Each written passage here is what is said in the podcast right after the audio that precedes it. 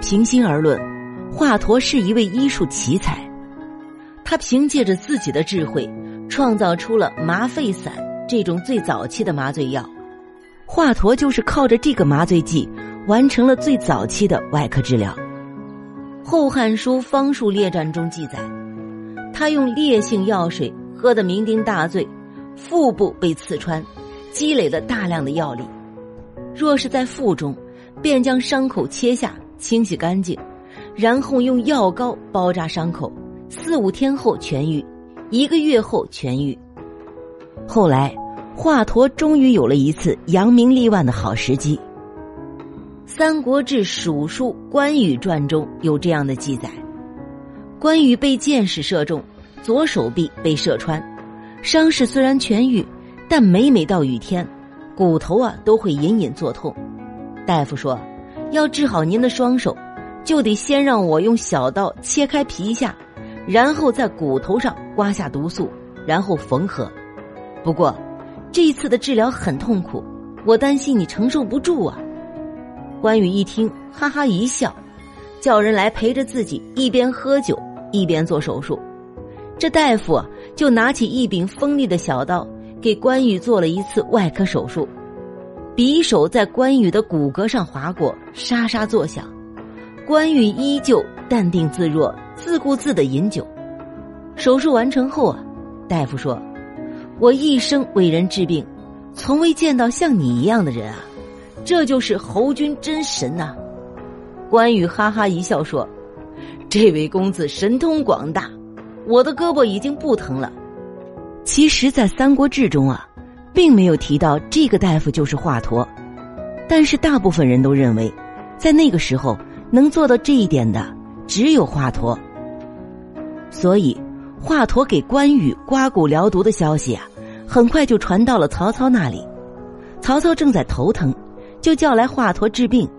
在治病的过程中啊，华佗不止一次的感叹：“此病难治。”这句话落在多疑的曹操眼里，就有了一层言外之意。曹操特意与荀攸说道：“驼能愈此，小人养五病，欲以自重。”曹操认为啊，华佗可以治疗这种病症，但是他并没有竭尽全力，只是为了要挟自己，给他高官做。但以曹操的个性，又怎么会甘心被人胁迫呢？于是。他就假装不知道，拒绝了。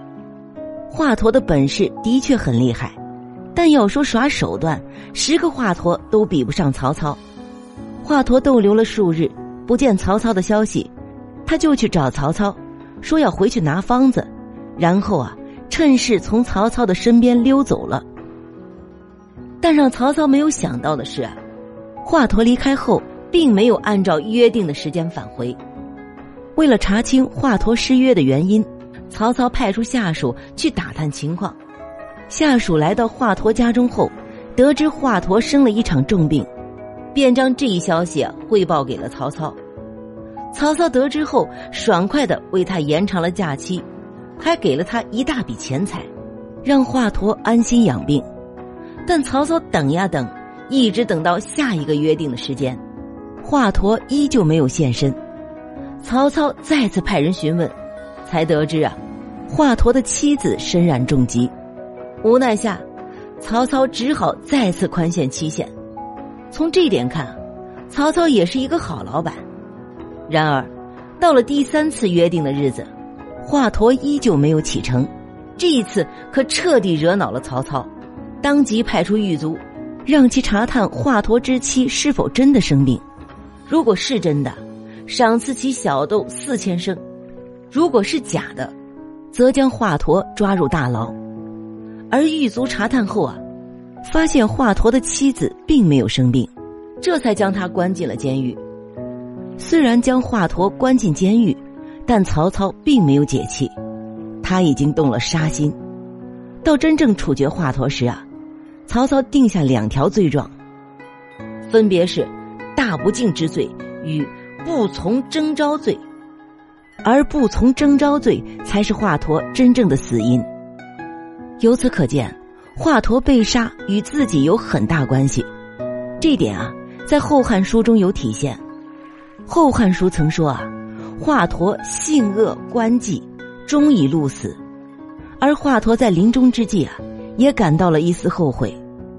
他将自己毕生的医学写在一本书上，希望狱卒帮自己传承下去。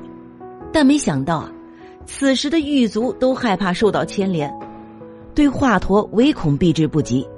华佗十分失望，直接将这本医书烧成了灰烬。我国也损失了一大珍宝。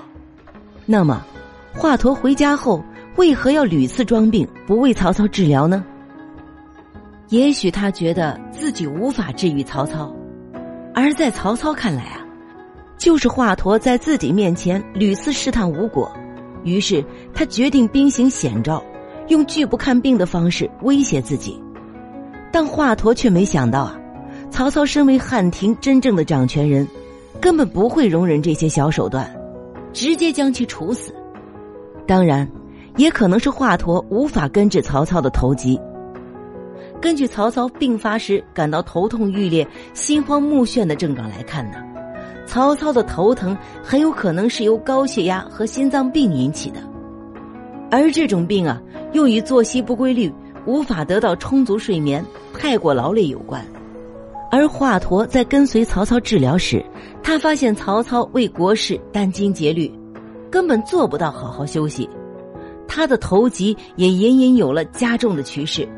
这样一来，华佗根本无法彻底根治，而以曹操的性格，华佗担心自己会遭到报复，或者，这时候啊，他已经不想在曹操的阵营里当官了。但是华佗没有想到，他的此举也惹怒了曹操，还丢了性命。曹操是否因为冲动而杀死了华佗呢？曹操身为政客，非常难随意杀戮，按照汉代法律。华佗有大不敬罪和不受征召两项罪名。汉律对于大不敬之事啊，实际上并没有什么太严重的惩罚。再加上曹操并非帝王，华佗对他的大不敬还远远谈不上当斩。而汉律对不征召的惩罚，则以无征召为最高刑罚。尤其在东汉末年三国。不管是中央集权，亦或是各诸侯王，对此都有非常严厉的规定。于是曹操拿这个来给华佗定罪，华佗无法反驳，即使替他求饶的人，也无法找到任何漏洞。河南大学知名专家王立群，就华佗之死的问题，却提出了一个新观点：在东汉末年，不仅曹操，而且各官员。都不认为医生是人，于是华佗得罪了曹操，曹操毫不迟疑的就把他给宰了。而王立群的这种看法，也被很多史学家所认同。华佗再厉害，也只是一个平民，在封建时代，像他这种庶人，主宰绝不会被当作人来对待的。就连曹操啊，也只是将华佗当做一个鼠辈。有着一技之长，死了就死了呗。王立群也相信，曹操所处的时代是一个群雄逐鹿的时代，他要统一世界，就需要建立一个绝对的权力，让下属无条件的听从他的命令。如果有人质疑他的威严，他通常不会对挑战者心慈手软。只有在特殊的政治形势下，他才会所谓的宽容，否则。必须捍卫自己的权利。曹操为维持统治和完成他统一中国的野心，就一定要杀死华佗。从这一方面来讲，倒也没错。曹操的处世之道啊，就是实用。曹操的实用其实很单纯：能为我所用者用之，不能为我所用者必杀之。曹操以为华佗不肯医治自己。还拿自己的病情来要挟，华佗对他来说已经没有任何意义了。那么，华佗能不能把曹操的头盖骨都剖开啊？即便是现在，开颅术也是一项高风险的外科技术，一招不慎呢，就可能导致患者出现严重的昏迷、瘫痪、哑巴、癫痫等并发症。因此，除非是特殊病症。医生是不推荐进行这种手术的。倘若在两千年之前，华佗为曹操做一次脑部切除术，那么他在做手术时会不会出现什么问题呢？